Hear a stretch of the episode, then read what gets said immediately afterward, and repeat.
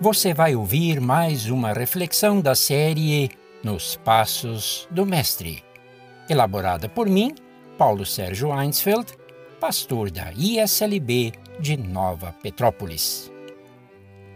Título de hoje: Lucas e as festas da Igreja.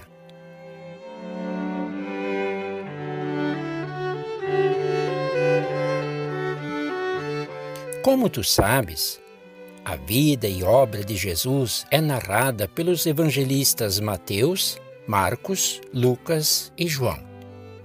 Cada um traz detalhes e ênfases que diferenciam um do outro. Mateus se dirige aos judeus e mostra como Jesus cumpriu as antigas promessas. Marcos é resumido e coloca a cruz no centro. João traz os Eu Sou de Jesus.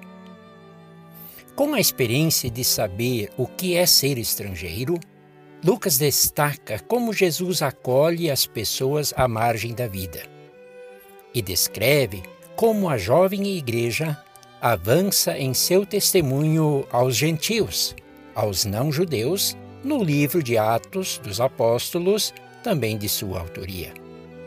Ele próprio é um gentil alcançado pelo Evangelho. Há vários textos que tu só encontras no terceiro Evangelho. Logo no início, Lucas narra com muitos detalhes o nascimento de Jesus. Leitura obrigatória nos cultos de Natal.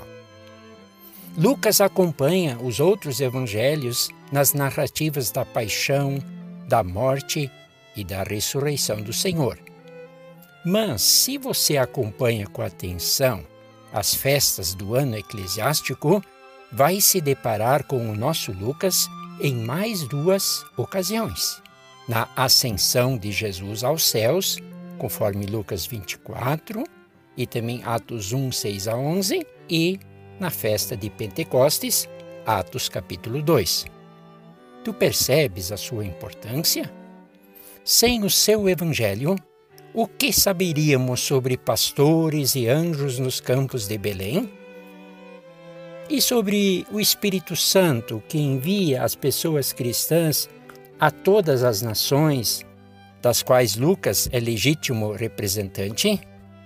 Sem ele, não conheceríamos as maravilhosas parábolas do bom samaritano e do filho pródigo, nem o Zaqueu, nem os discípulos de Emaús.